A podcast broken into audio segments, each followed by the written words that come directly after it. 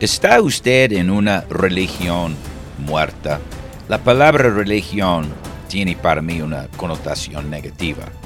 ¿Por qué? Porque la religión de hoy en día suele estar repleta de falsas enseñanzas, rituales, e idolatría. ¿Esto lo describe a usted? Casi puedo oír a algunos de ustedes diciendo, no, ese no soy yo. Soy su siervo, Pastor Cortés de la Iglesia Los Apostólicos de Puebla. Bienvenido a Renacido.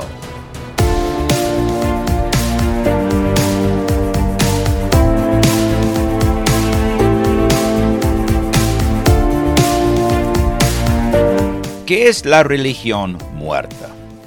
La religión es el intento del hombre de estar bien con Dios, pero al mismo tiempo ignorando el plan de Dios para que uno esté bien ante Dios. La religión es a menudo nada más que una forma de orgullo y justicia propia, autosuficiencia que el diablo trabaja diligentemente para promover en nuestras vidas.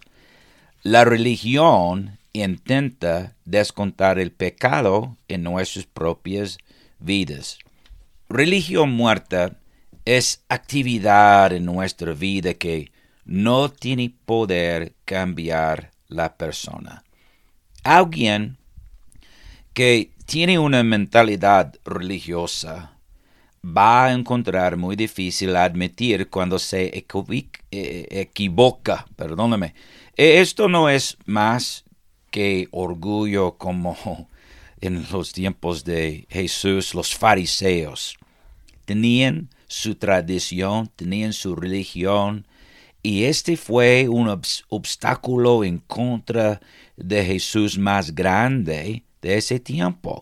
Él no, él no estaba peleando contra los ateos, no, la religión fue enemigo de Jesús.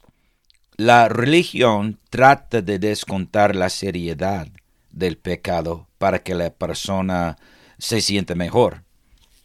Todo mientras evita la sangre de Jesús, Calvario, ah, lo que Pedro predicó en el día de Pentecostés, cuando él dijo, arrepiéntete, bautízate, recibe el don del Espíritu Santo, pero es la sangre de Jesucristo y es obediencia a la palabra de Dios y la predicación de Pedro que nos limpia de todo nuestro pecado. La razón por la que debemos ver la seriedad del pecado es para que seamos motivados a dejar el pecado y arrepentirnos.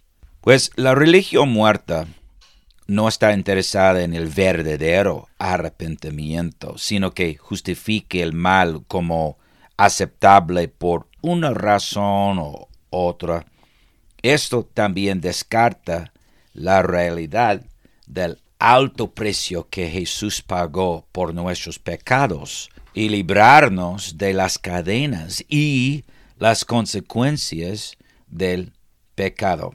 Voy a algo, decir algo ah, ahora, tal vez que no sé si, si, si va estar de acuerdo con eso, pero yo sé, las iglesias cristianas evangélicas de hoy son religión muerta. Su mensaje principal es la tolerancia, que tenemos que tolerar todo, toda creencia, mostrar misericordia, la última virtud que queda de la religión muerta es tolerancia. Pero Pablo dijo, salid de en medio de ellos y apartaos, dice el Señor, y no toquéis lo inmundo, y yo os recibiré. Y seré padre a vosotros, y vosotros me seréis hijos e hijas, dice el Señor Todopoderoso. Salid de en medio de ellos. La iglesia moderna está llena de fornicación, adulterio y toda clase de pecado. Esa actividad, pues esperamos que está en el mundo, pero en la iglesia. Si usted es miembro de una iglesia cristiana, Usted sabe lo que digo. Desde el liderazgo a los hijos del pastor, los músicos, hasta ah, que jovencitas que cantan en el coro, mucho pecado y poca justicia. Es religión muerta. La gente religiosa usualmente tiene muchas creencias y rituales en su vida que Jesús y los apóstoles, quienes establecieron la iglesia verdadera, nunca enseñaron. La religión muerta está llena de programas, eventos, fechas y días especiales que Pedro y Pablo nunca mencionaron.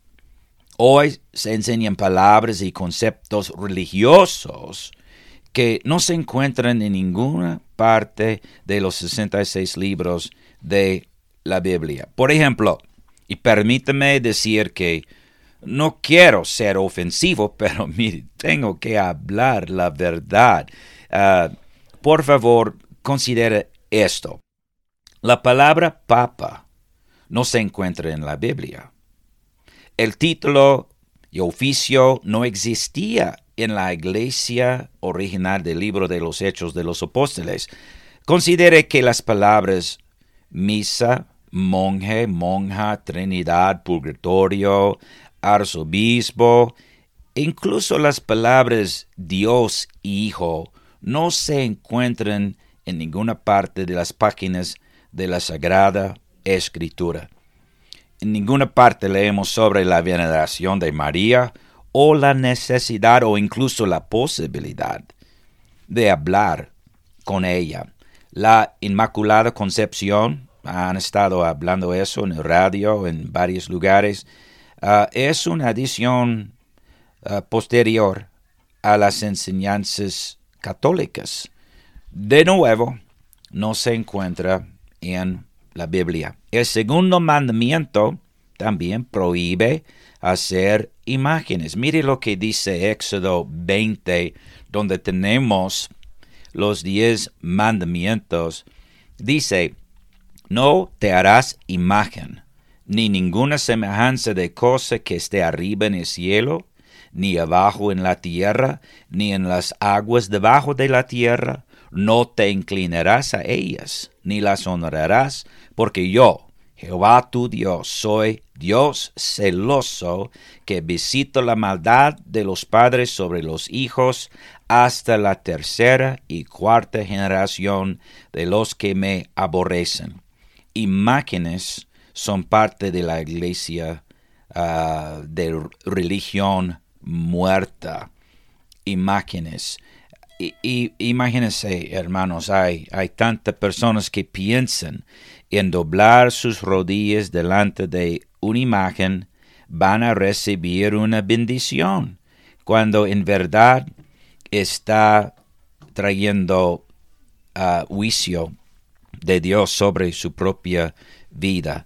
Uh, Pablo dijo a los Gálatas que no escucharon ni aceptaron ninguna adición a la enseñanza apostólica original. Dijo que si alguien añadía o cambiaba el Evangelio, estaba maldito, maldita esa persona. Puede leer eso en Gálatas 1, 8 y, 9. Ah, los apóstoles originales ni los ángeles tenían la autoridad para hacer cambios al plan original escrito en la Biblia. Pero, obviamente, amigos, se han hecho muchos cambios en muchas iglesias y iglesias cristianas, iglesias ah, católicas, uh, mormones, testigos de Jehová, luz del mundo.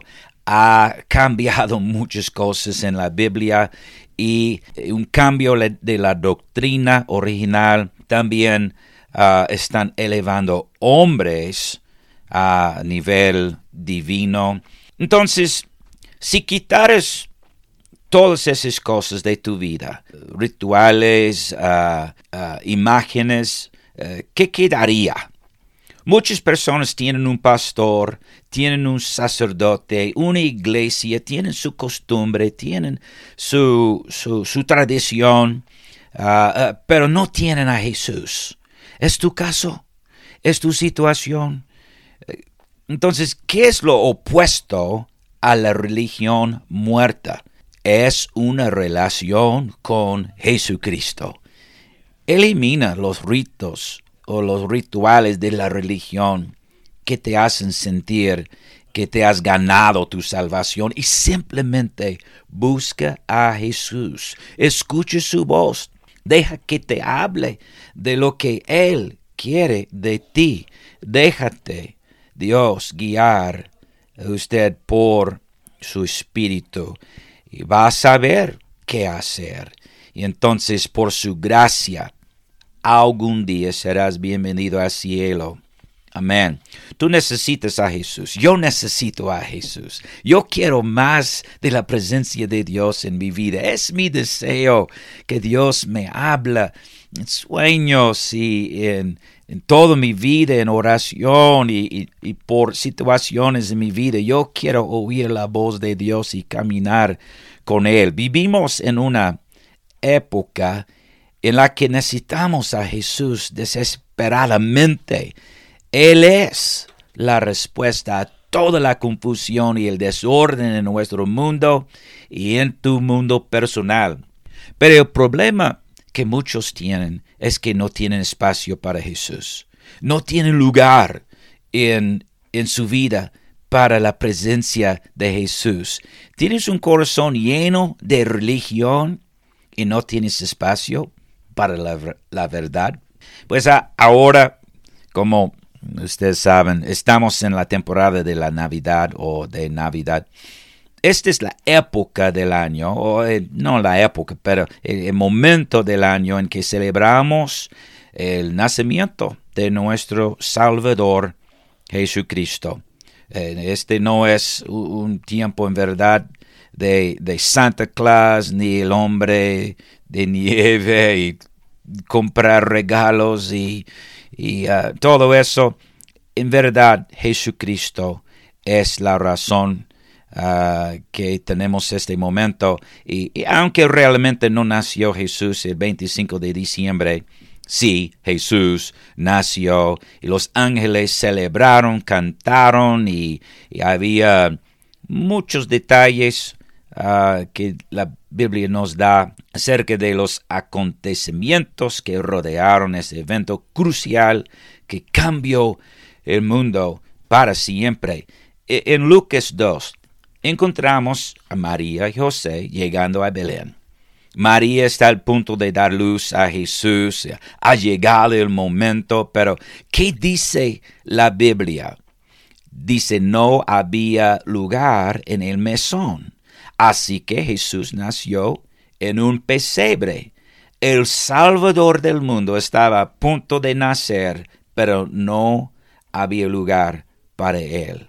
Dios estaba a punto de manifestarse en forma humana, pero no había lugar para él. Emmanuel, Dios con nosotros, el creador del mundo, los visitó pero no había lugar para él. El, mesón estaba lleno de otras personas, otras preocupaciones, otros asuntos. Estaban llenos y no podían aceptar la presencia de Jesús.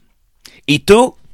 ¿Estás tan lleno de religión y de las afanes de la vida, tradiciones, costumbres, que no tienes lugar para Jesús? ¿Está tu corazón tan lleno de tradiciones humanas y religiosas que no tienes lugar en tu vida para la verdad? Muchas de las veces hablo con gente y ¿por qué no pasa más tiempo ah, buscando a Dios y leyendo la Biblia y, asistiendo a una iglesia que predica la, verdad? Es que estoy trabajando, es que tengo responsabilidades, ah, es que está diciendo en otras palabras, no tengo lugar, no tengo habitación en mi horario, en mis prioridades. ¿Por qué no te vacíes de todos los rituales de la religión y empieces a pedirle a Jesús que entre en tu vida? Deja que este tiempo de Navidad sea un tiempo de transformación en tu mundo personal. Haz espacio para Jesús, no solo la tradición. Y hay tradiciones buenas, hermanos, pero busca más que nada la presencia de Jesús. Si lo haces, empezarás a escuchar su voz. Puedes pedirle su espíritu. Sé un recipiente vacío en que Dios puede vivir y llenar. Eso va a ser que el año 2024 sea un año maravilloso. Hazlo por tu familia, hazlo por ti mismo, hazlo por tu Dios. Que Dios te bendiga ricamente. Gracias por estar conmigo en esta edición de Renacido. Como siempre, si tienes alguna pregunta, envíame un WhatsApp al 22 25 43 30 35. Amén.